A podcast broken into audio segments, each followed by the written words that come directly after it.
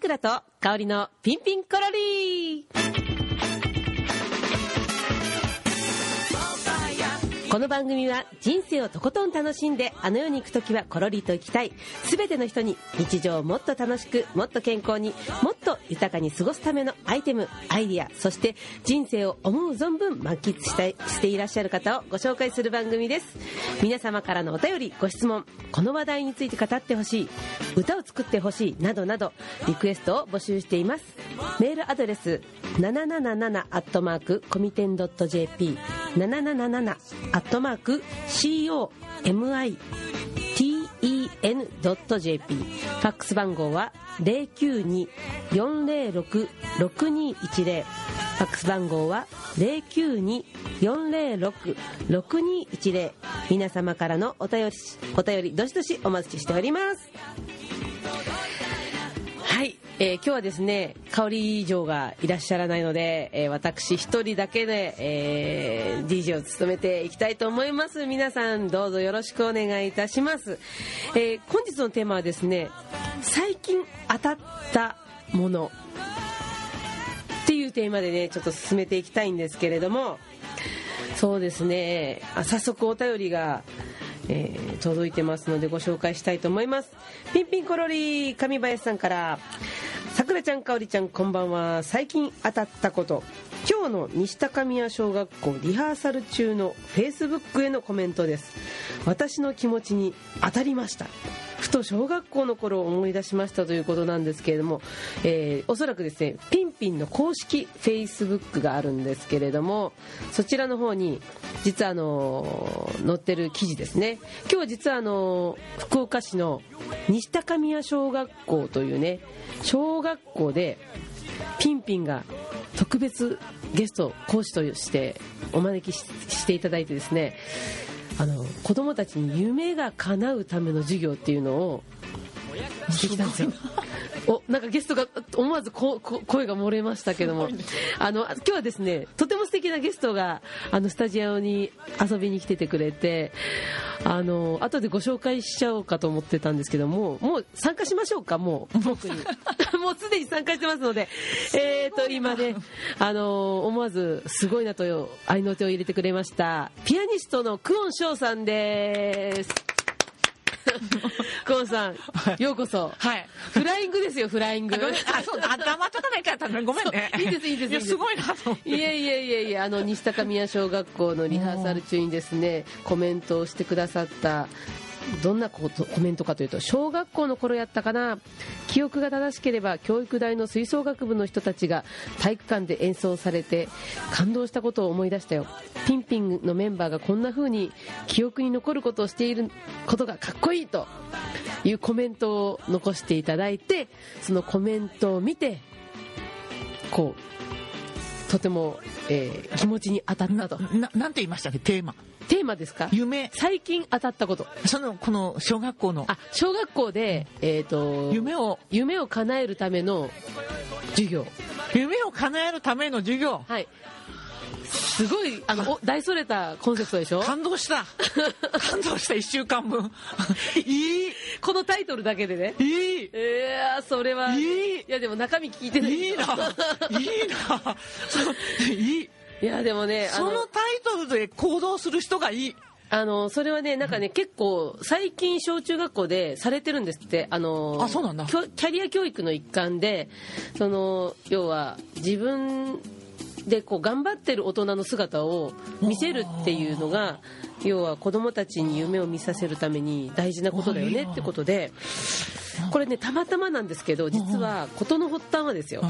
私たちピンピンははしご酒というねうん流しの演奏をうん夜な夜なする企画をこうゲリラ的にやってたんですよはい。去年す場所はその、場所はねど住吉だったり天神だったり東区ものうその、ああの、たりだったり建て、そのお店かなんか入っていくんですそうですお店に入ねって入きっててでみすねて、急に。あの急にやる場合もあるんですけども大抵はお店の人とはコンタクト取って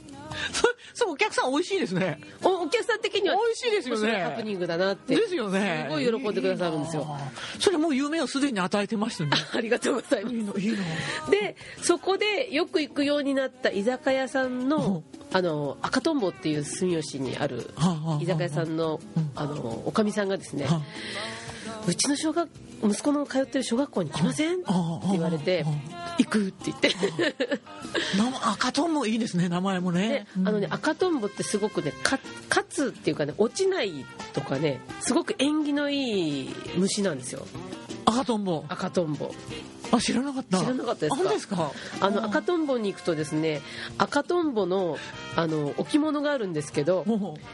うあのねどんなところにもあ引っかかる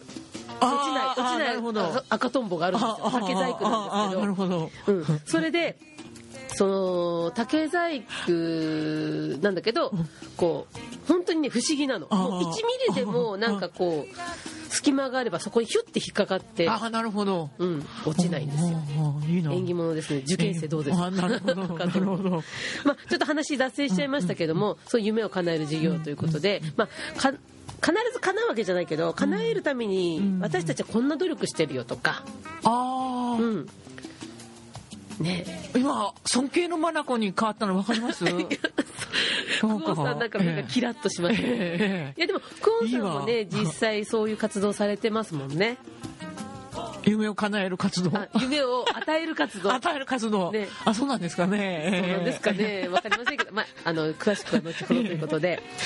えーっとちなみに、えーっともう一個来てますねああと何かに当選することはありませんが先日友人の家でご馳走になった時にお刺身を出していただいたのですがその脇に置かれた千切り大根これが大当たり的なみずみずしさであーお刺身をびっくり一した段と美味しく盛り上げてくれまあしなたるほどありがとうございます上林さんもうとてもなんかこうその様子がまだまだとこうね目に映るような描写その大根のみずみずしさにびっくりしたわけですねそうですね素晴らしい感性ですよねええええええええええなかなかこの大根に焦点をフォーカスしてくれる方はね素晴らしいらっしゃらないたまにありますよでもそういう大根たまにわかるわかるはいみずみずしい大根はね冬が一番美味しいですからねいなるほどね私はね実はいやちょこちょこいろんなものに当たるんですけ どまあ車が当たったりとかあそれぶつけたっていうんですねああびっくりしたあそれならもうちょこちょこありますねえ当たったのとあとねあのー来来週か再来週ぐらいから実はメキシコに行くことにしたんです けど、でその前にちょっと当たったこうと思って、えうんあのー当たっとこううんうん、あのちょっとね悪くなりかけたものをねあえて食べとくあなんやそれ当たっとくお腹あはいああの大当たりしない免ように疫力をつけるってこそうとそうそうそうそうそうあのしないあんましないか普通の人はえ当たっとけば当たらないんですかいやほらいいろいろ菌もあるけども一応とりあえずそういうのをね私昔から、やってんのうん、心がけてるんですよあんまりこじゃあ向うこうに行って当たらない当たらない私あの向こうで当たったことないすごいですねでねその去年もねあのメンバーから「さくらさん拾い食いはしないでください」って言われて「いやでも拾い食いした方がいいんだよ」って言ってああ当たらないねいそうそうああ当たらないためにはいろんな雑菌をねああの抗菌するんじゃなくていあえて菌を取っうんて自分を強くする方がいいと思うよって言ってそしたらねそれね、えー、と生放送の動画番組だったんですけど反響が結構あうんうんうんってでお医者さんの友達が「あのその通り!」って言って書き込みしてくれそうなんですか内科のお医者さんが言ったから間違いないですよ。そうね私ねここだけの話ですよここだけのねはいはいはいどうぞトイレ入っても手洗わない人ですねあそう一切病気にならないですね風邪もインフルエンザもかからないですねあほんうがいもしないえー待って待って今の話えー通じると思いますよでも通じるよね通じますよ通じるね、ええ洗濯の頻度も低いですからね、本当にまあ、自分が雑菌といえば雑菌ですけど、ええ自分が雑菌ええもう動く雑 菌ええ動く雑菌ですから、ええええ通じると思います今の話いやーもうクオンさんね本当にねあのーえっと今までいろんなゲストの方を紹介してきましたけども、えーこの方は規格外でございますなんで 結果規格外なんかいろんなこうあなねるほどねいろんなところが規格外だなでっもねて、あの日本人はね綺麗すぎたらいかんしやろニューヨークとか行ってそうでしょ汚すぎてもダメなんですよ店から追い払えたのしょっちゅうニューヨークあのニューヨークであなんか食べようと思ってメニュー見てたら、うんもうあの怪しまれるんですよなるほどあなんか汚すぎてもうあの何の話やちょっと待ってすいません雑菌から雑菌の話をしてて雑菌からちょっと見た目の汚さの話をしてるえ思い出しましたすいませんすいませんじゃなくてついちゃんとあちゃんとこ小切れさとか小切がれさと必要ってことねあの雑菌じゃなくてあの久保さんの場合は少しあの悪かったねいや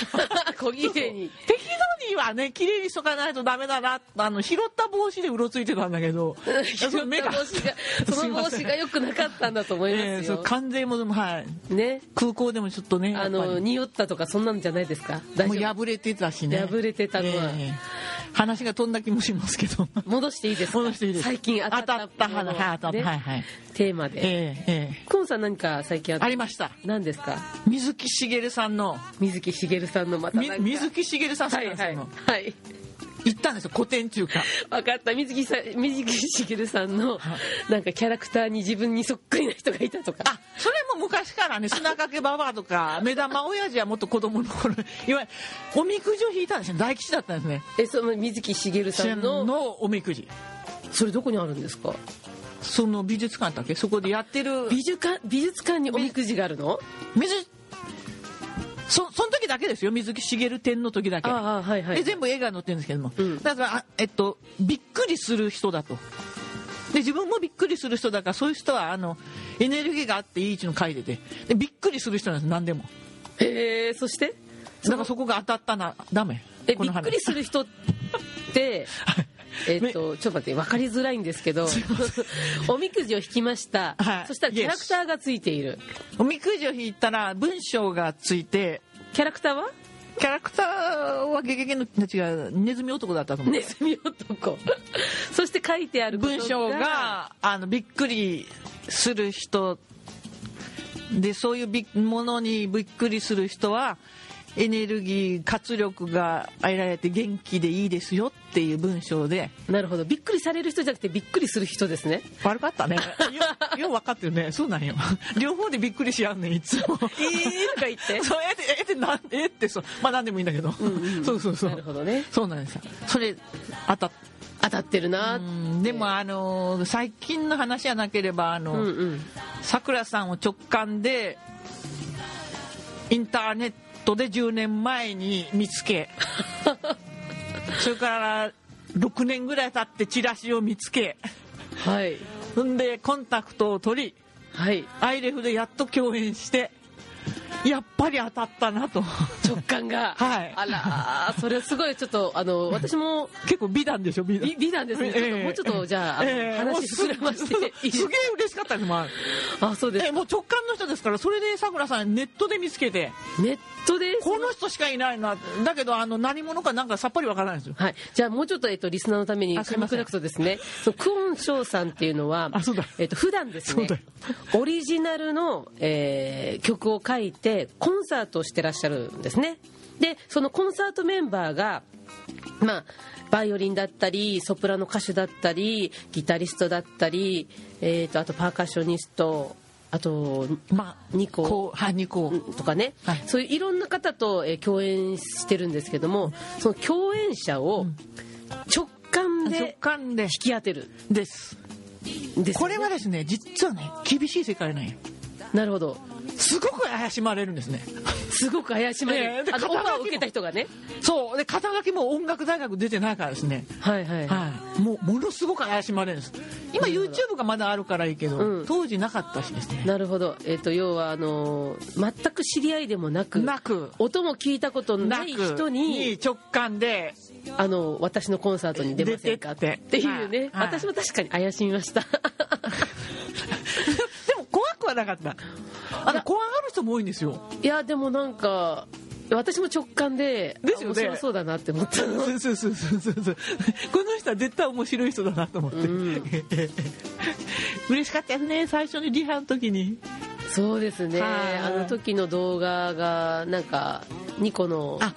あの西村さんがあそうですねあの時です撮ってねてそうですね笑ってましたね私は、 笑ってまうしんた、カエルのように笑ってましたカねエルのように笑ってましたかこんなに笑 そうですかじゃあその、えー、とクモンさんの音をですね、はい音楽をちょっと予定よりも早いんですけどももうさ皆さんに聞いていただいて、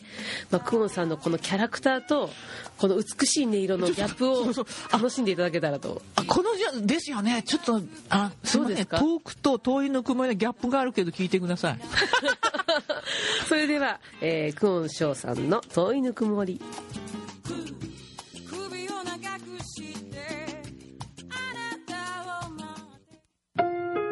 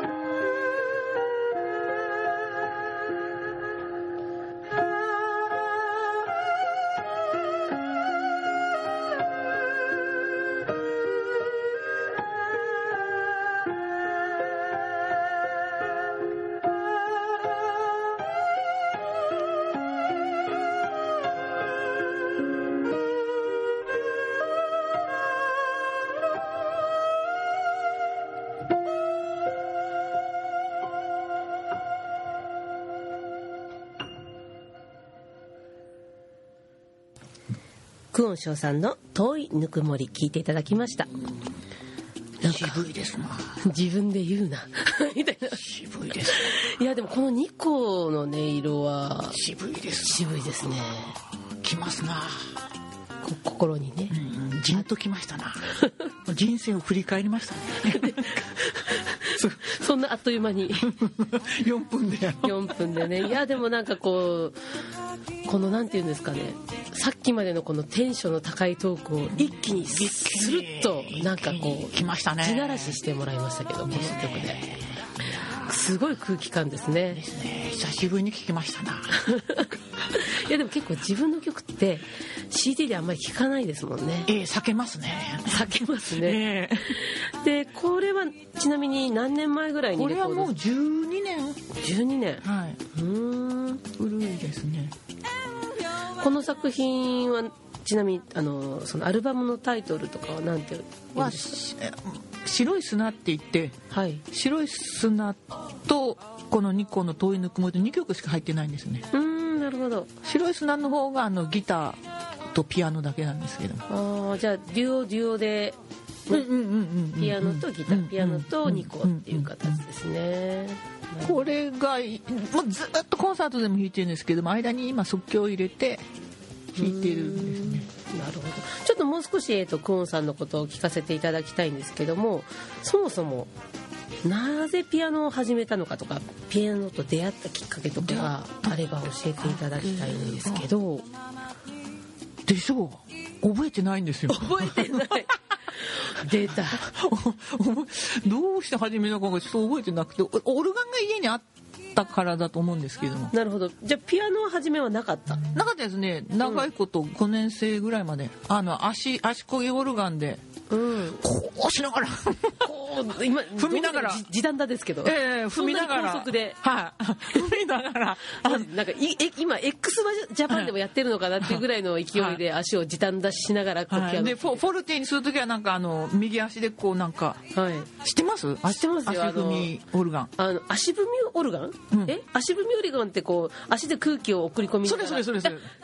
知ってます そりゃあバタバタするわそうそうそうそうそうそはいはいあのえっとね昔小学校にあったやつじゃないうですですですですねそうそうそうそうそうそう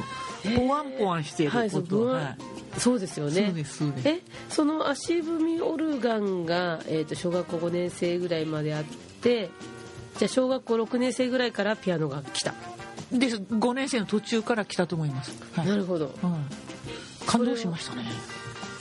バタバタしなくていいから強弱がつけれる回ですねなるほどですねあの足踏みオルガン違う手法で強弱つけるでしょあのバタバタの回数とかでもあのこう弾きながら音が大きくなったりとかもしませんでしたっけあのオルガンいやあの足踏みのあれでこういいいっぱい踏むと大きくなるしなるほどそれか右の方にこうビーってこうなんていうのかなまあちょっと古い話になるけんですね待ってよなんかもう記憶が定かじゃないぞ私ももう,、んそうでしょう生まれてなかったかもしれない、はあうん今82歳ですもんねまたまた グオンさんはいダメですリスナーが見えないからって言ってそういう ねデマ流しちゃダメなんですよはいはいすいません 後であのちゃんとあの写真アップしますからわかりましたはいでその、えーピアノの強弱今すごく大事な話しましましたけど実はあのピアノって正式名称じゃないんですよねそうそうそうフォルテピアノピアノフォルテピアノかうんうんうんえピアノフォルテじゃなあくてでもどうなんですかそれ一時代であって今は今もそうなんですかわからないですけどあのピアノのこう略称例えばドラムだったら DR って書いたりとかあーギターだったらあー GT って書くじピゃアノないですかは PF ピアノは PF なんですよねあーそうですよねなんでピアノなのに F がつくんだろうって思ってたらあれはピアノフォルテのことでちっちゃい音も大きい音も出せる楽器っていうことでそうそうそうピアノフォルテっていう名前がついたんですよねそうですそうですでそうですその昔古楽器のコンサート行ったことあって、はいはいはいでそこにはピアノではなくてチェンバはいはロい、チェンバロはいはいがあって、はいチェンバロはピアノにそっくりなのうに、んうんうんお一定の音量しうかん、う出ん、てこそうないでですすそうよですね。こう弾くからですねねだからそのピアノフォルテっていうものが発明された時だかはらすごいことなんですすよごい、はいはいね、すごいことだったそうんでですすよそうでねすはいなんかもう打楽器からしたらなんでわざわざピアノフォルテなんてつけるんだろうっていうあ感あじでーすけなるどほどですねはいはいでもそういう、ね、歴史のことをちょっと知ってると、うんうんねうんうんうんでそしてそのだからうんやっぱこうピアノフォルテの表現力に感激した、うんうんだったと思いますねねもう半世紀以上前ですからね半世紀以上前ええ 記憶もあれですけどもいやでもなんかその時の感動が今でもやっぱ続いてるってことですよねやっぱそのピアノそうそうでしょうねまたまたそれとも途中で違う魅力に変わったんですかええ続けていくうちに違う魅力になるほどその辺はどういうところ、あの一台でいろんなのが表現できたりそれとあのうーん実は打楽器が好きであなるほどあれはすごくこう本能えリズムハーモニー本能と音楽、うんうんで打楽器は本能だって書いてたんだけど、うんうんうん割と本能が強い人でであーパあのパッカッション好きなんですよ、うんうんうんうんでもあのちょっと障害でこうしびれ出すんだよね叩くとそれであードラムだとスティックがあの飛んじゃうんですよあ握握ってられなくて握ってられなくてうんたらある日あの旦那が「ピアノなんかすごい打楽器じゃないか」って言ってくれてうんお音も違う88音が出る打楽器じゃないかって言うって、んそれからあの叩く割とアドリブで叩くのも入れるんですけれどもあーピアノをね、はいはいはい、結構アグレッシブですもんね、はいはいはいそれからもうあの叩いたり繊細な音出したりうん遊べるようになって、なるほどでそすうなんねでいや実は私もあまり大きい声じゃ言えませんけど小学校の頃ピアノ習ってたんですよああななるほどねもう6年でやめちゃったんですけどあああああああのでピアノを習ってた時はピアノの魅力に全然気がつかなかっあはいはいはいたで大人になってうんラテン音楽はをい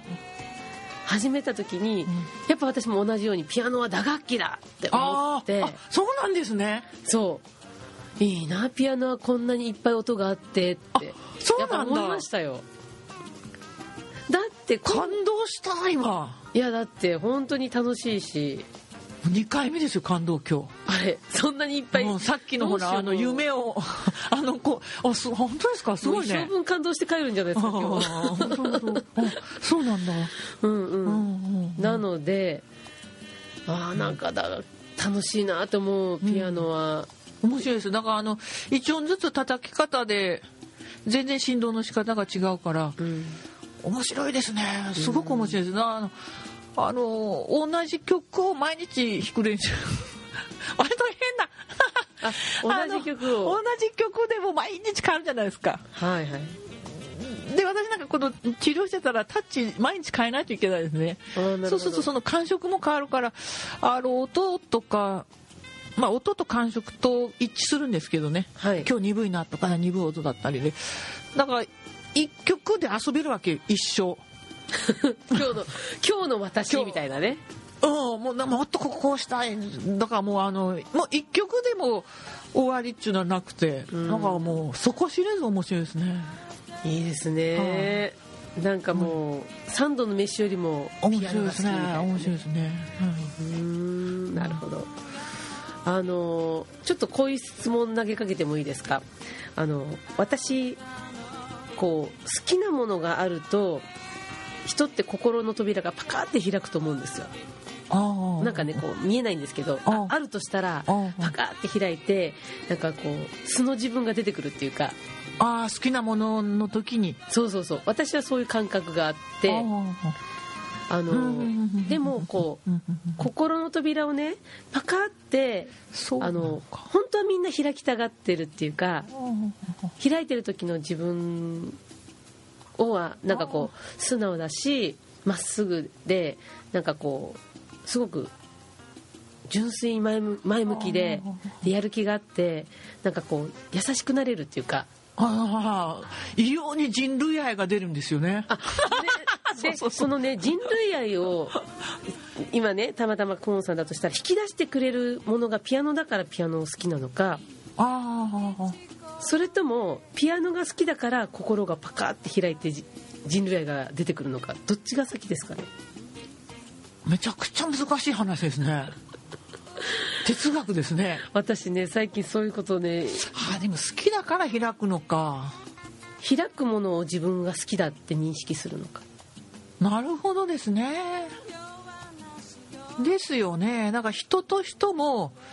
開いて理解し合える人を好きって思いますよねそうそうそうそうあこの人には許せると思う開けそう心でですよね許せると思うから好きになるってかかここ、うん桜井さんすごいよいやいやいやちょっと待ってそんな哲学者だよそんなことないそんなことだない大吉やね今年ね本当にまだねおみく私おみくじ引いてないんですよあーすごいねあでもねあのおみくじは引いてないけど、んえっ、と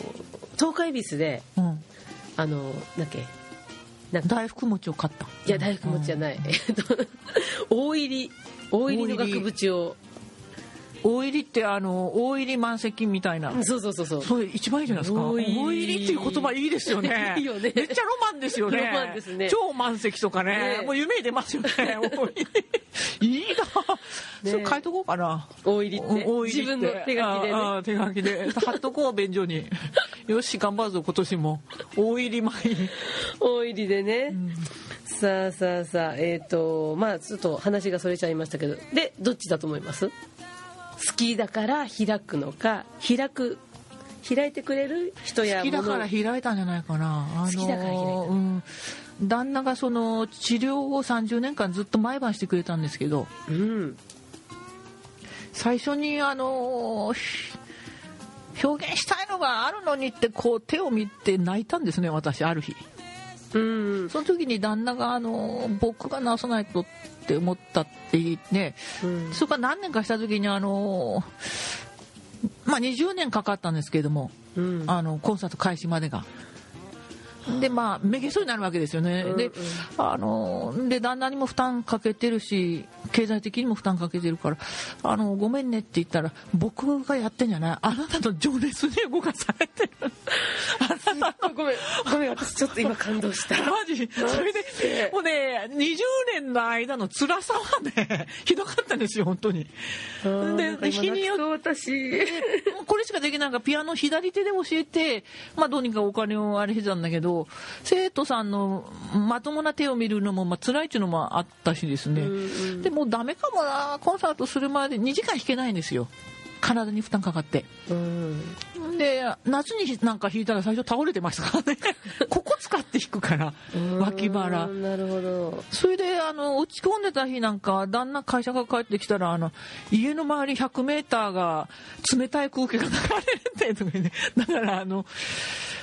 こんなに好きじゃなければあの苦しくないのになって20年思ってましたね音楽をなるほどだって他のこと好きだったらうんうんうん別にね他のにねやめすればいいわけなやんめでてすね別ねに適適度に音楽好きやった、うんうんだけどなんでかわからないけど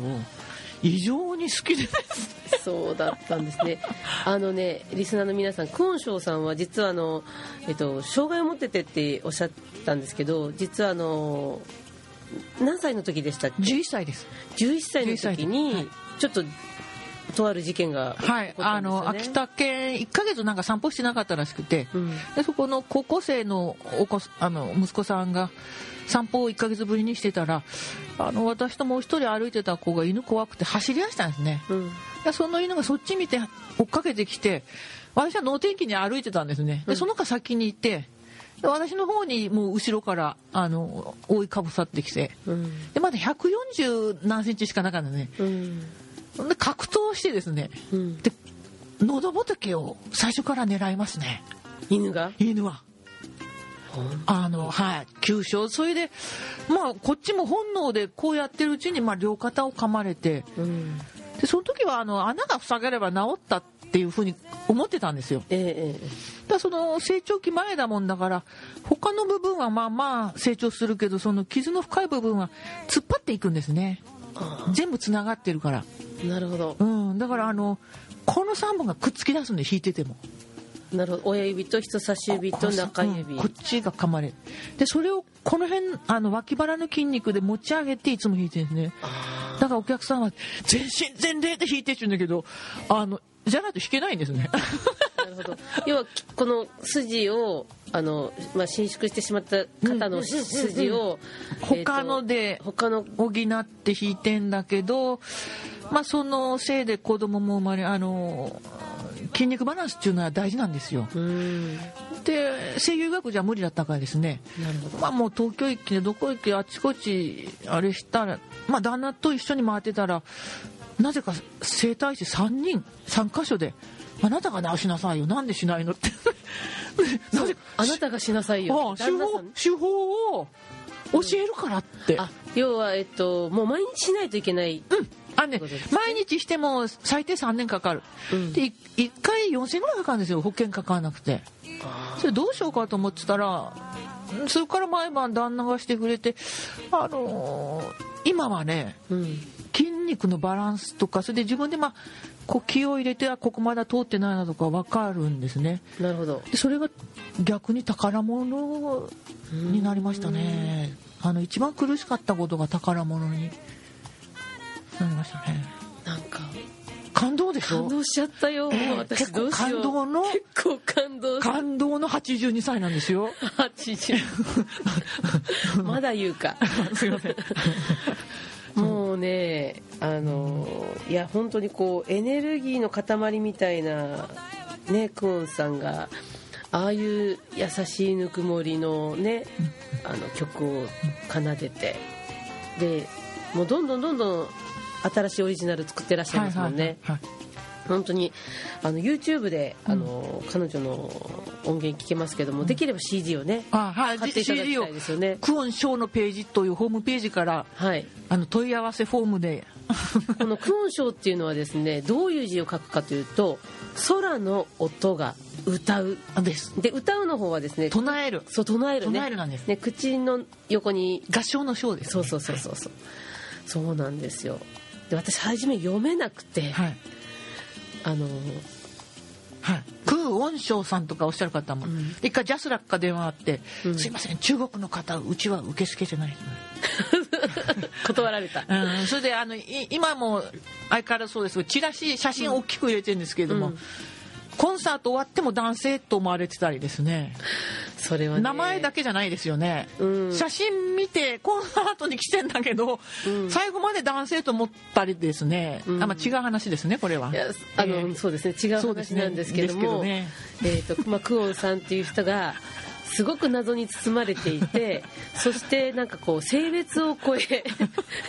あのなんていうんだっけ世代を超え性別を超えもうなんか全てをね国籍を超え逸脱してる、えー規格外ってことですねつまりは、あの褒めてるんですよこれあ分かってますよ あのはいあのーちょっと何かに入るのが苦しいもんですからねそれで苦しくてずっと生きてたんですけれども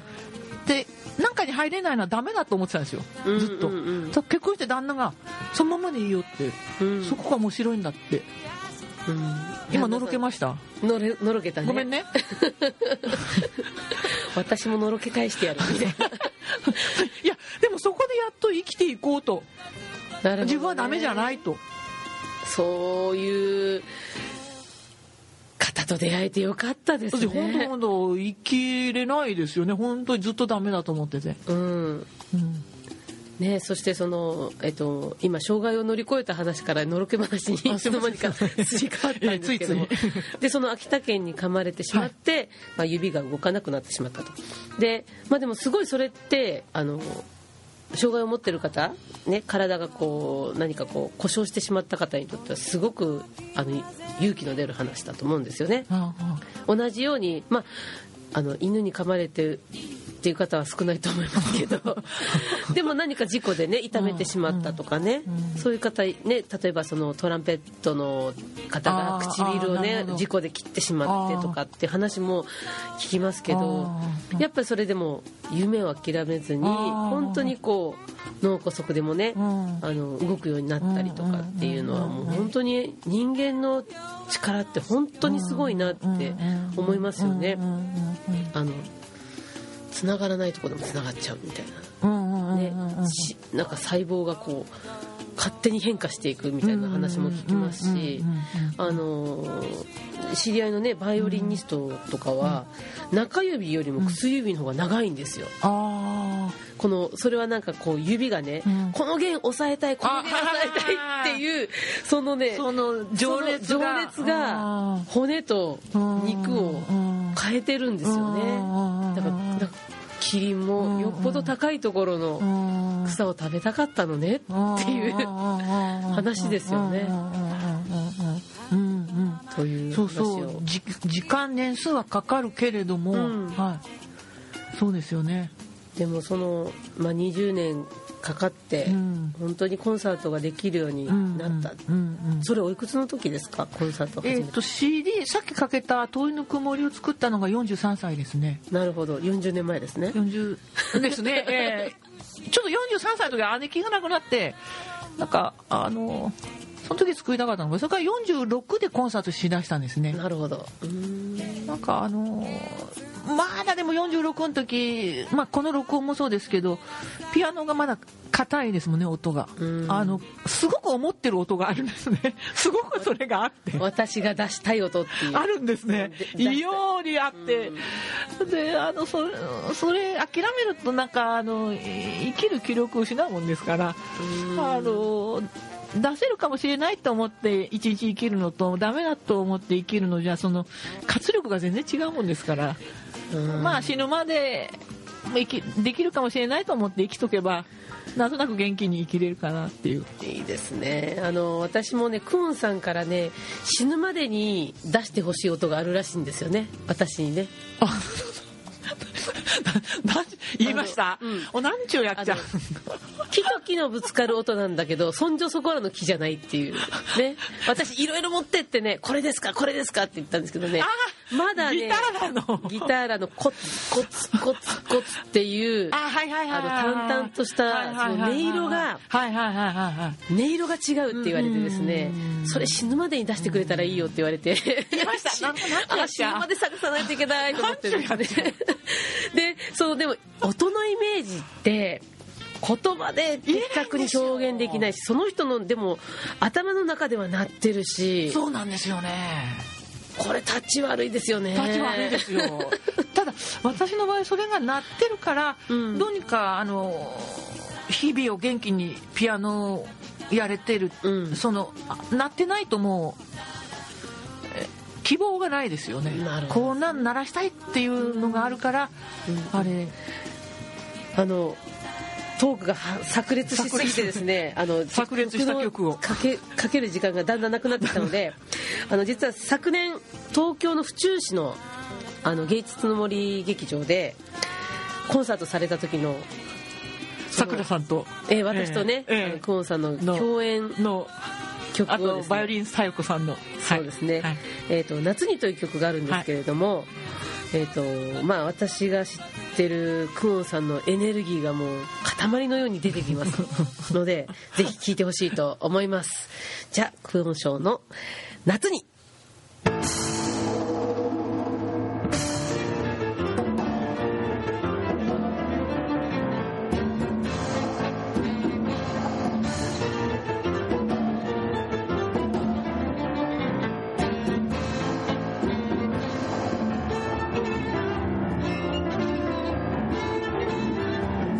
「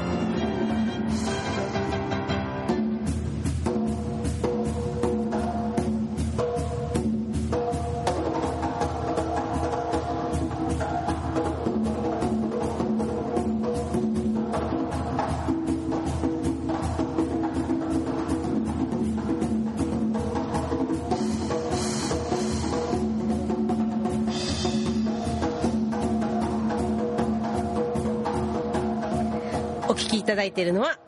クオンショウさんの「夏に」という曲ですかっこええな桜さんいやいやいやいやいいややいやいやこのお互いにやろ曲のね曲のこのなんかこうエネルギーすごいですけれども実はねお便り来てるんです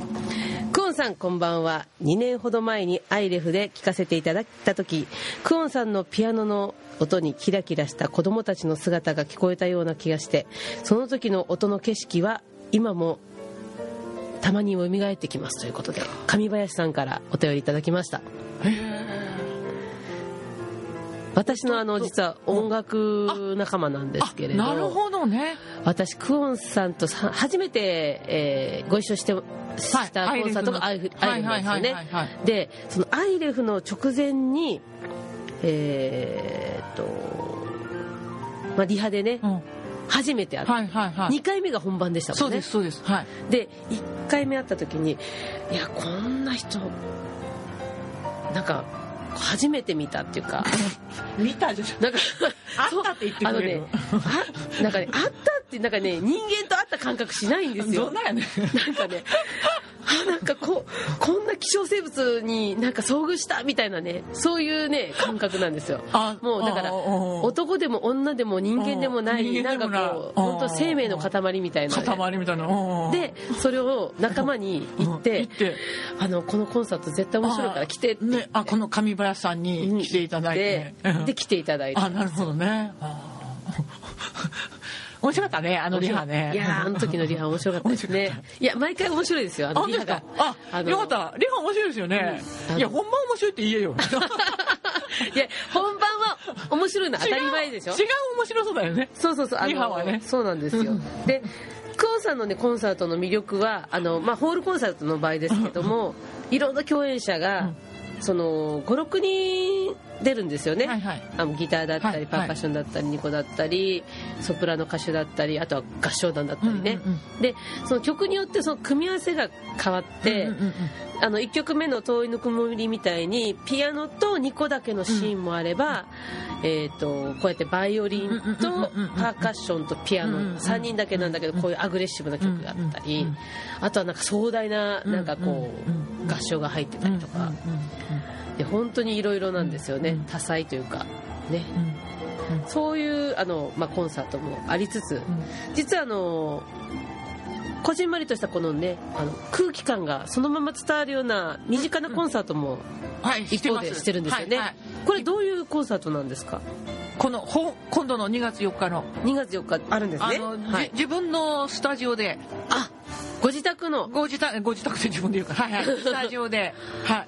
へえあのああそれはいいですねい、いいですで、うんあのずっと年に1回か2回ぐらいしかしてないんですけれども、はいあのペースとしては、うんえーピアノソロでしてたんですけれども、うん今年からあのピアノ以外は全部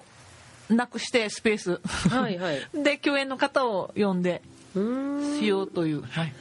なるほどでその2月4日はは2個です2個とはいデュオですね、はいこれ行きたい場合はどうしたらいいんですかこれはもう満席なんですねああ満席なんですね、はいそれは残念次の4月22日はフルートですフルート、はいここはまだ席があるんですかこれは今からですまだチラシも作ってない、はい、あのホームページからもしあれだったらなるほど結構すぐ埋まるんでですね早めに、そうですか、はい、1時間ぐらい演奏してその後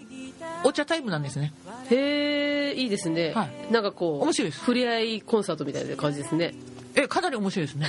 ええお笑いコンサートいねやーだ ってクオンさんがそこにいるだけでも面白いんだからどんなやねん そうピアノ弾かなくても面白いからどんなや ねそれで6月か7月に6月かしか7月にに桜さんとあ本当ですか私もそこに呼んでいたえだける、えええわあええ嬉しい今から曲を作ってと今から曲なんですかじゃあ ちょっと浮かんでるのがあるからですねえ本当にええ6月と7月どっちがいいですかまああと桜さんの都合のいい日でいいですのでそうですねあの状況を考えるとですね実はね6月ってまだ湿気があるでしょ湿気うんあの、はい要はあー梅雨の時期湿気がない方がいいですね梅雨が明けてからの方があーあーあーなるほど川の太鼓的にはああじゃあいい7な月20日ぐらいですね7月20日ぐらい20日以降ですねあなんで20日あ7月そ20日梅ぐらいま雨明けでてそんぐらいじゃないですあかそうね夏休みのねあわかりました前後ね OK ですいいですか、い夏休みに入ってすぐぐらめいっで ちゃおもろい曲作っときますなんだみたいなほほ って。そういう感じの曲えええ、どっちかというと、え、何みたいな。 なるほど、はいはいえなんかさ例えばなんですけど私が曲作ったらそれ弾いてくれたりとかもするない。それはないですね、うんあの要は、うんクオンさんの中から湧き出たものを、のしか。なるほどはいまあ十コンサート始める前はやってたんですけれども、うんうん本名で。うん、なんか無理があるんですね。あなるほどね異様な世界にならないんですよ。やっぱ自分の曲じゃないと。あー自分の言葉で自分の中にあるものをこう喋るかそうそうそうねそうピアノ使って喋るからそうそうクオンショーの音楽になるそとうなんです。そうなんです。いやーでもそれは確かにありますよね、うんうんうんうんあの、うん、なんかすごくよく分かった気がします、うんうんうんうん、でえーっとまあ私もねオリジナルを、まあうんうんうん作る作ることもあるんですけどね、うんうんうんそんなクオンさんみたいにボンボンボンボンこう、うんうん次々には作れないんですけども、あのこの間ですねちょっと知り合った方と,、えーっと箱崎にご縁ができてですねあの北条屋のうん時に同時進行して開催してるまあ箱崎フェスっていう箱フェスっていうのがあるんですよへえで今度箱フェスのあの曲を作ることになったんですね、ああその北条への時の箱崎フェスのうん、ででもやっぱりほら思い入れとか、うんそういったものがないとうん作れないでしょ、だって、だだから実はね今日昼間ねずっと箱崎を一緒にあの歩いていた歩いてその主催の方とねここの箱崎の街の魅力をですね歩いてきましたそしたらねやっぱり人なんだよね人うん街を作っああですですですですそそううななんんよよ人だし箱崎学生時代住んでたんですけれどもあ本当にうんあ大学生だったんですけれども九代うんうんあのーこの間久しぶりにあのー自動車の免あれしに行ったらええ変わりましたね箱崎だいぶねうんやっぱ人が変わったら街は変わるうーんで空気とか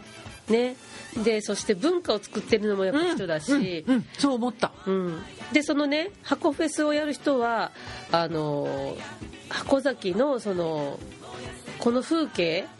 を消えてなくなってしまいそうなものをどうにかみんなの記憶の中にとどまるようなイベントをしたいって言っていろんな活動をしてるんですあよーで私もその方がね箱崎のこと好きすぎてなんかもうその会う人会う人と一緒ねあのあー井戸端会議みたいに喋ってるんですけどうんあもう時間がなくなってしまったのであーなくなってしこまのったので話は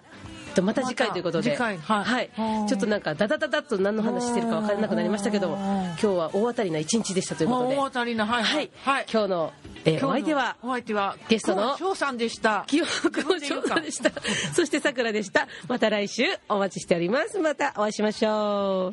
う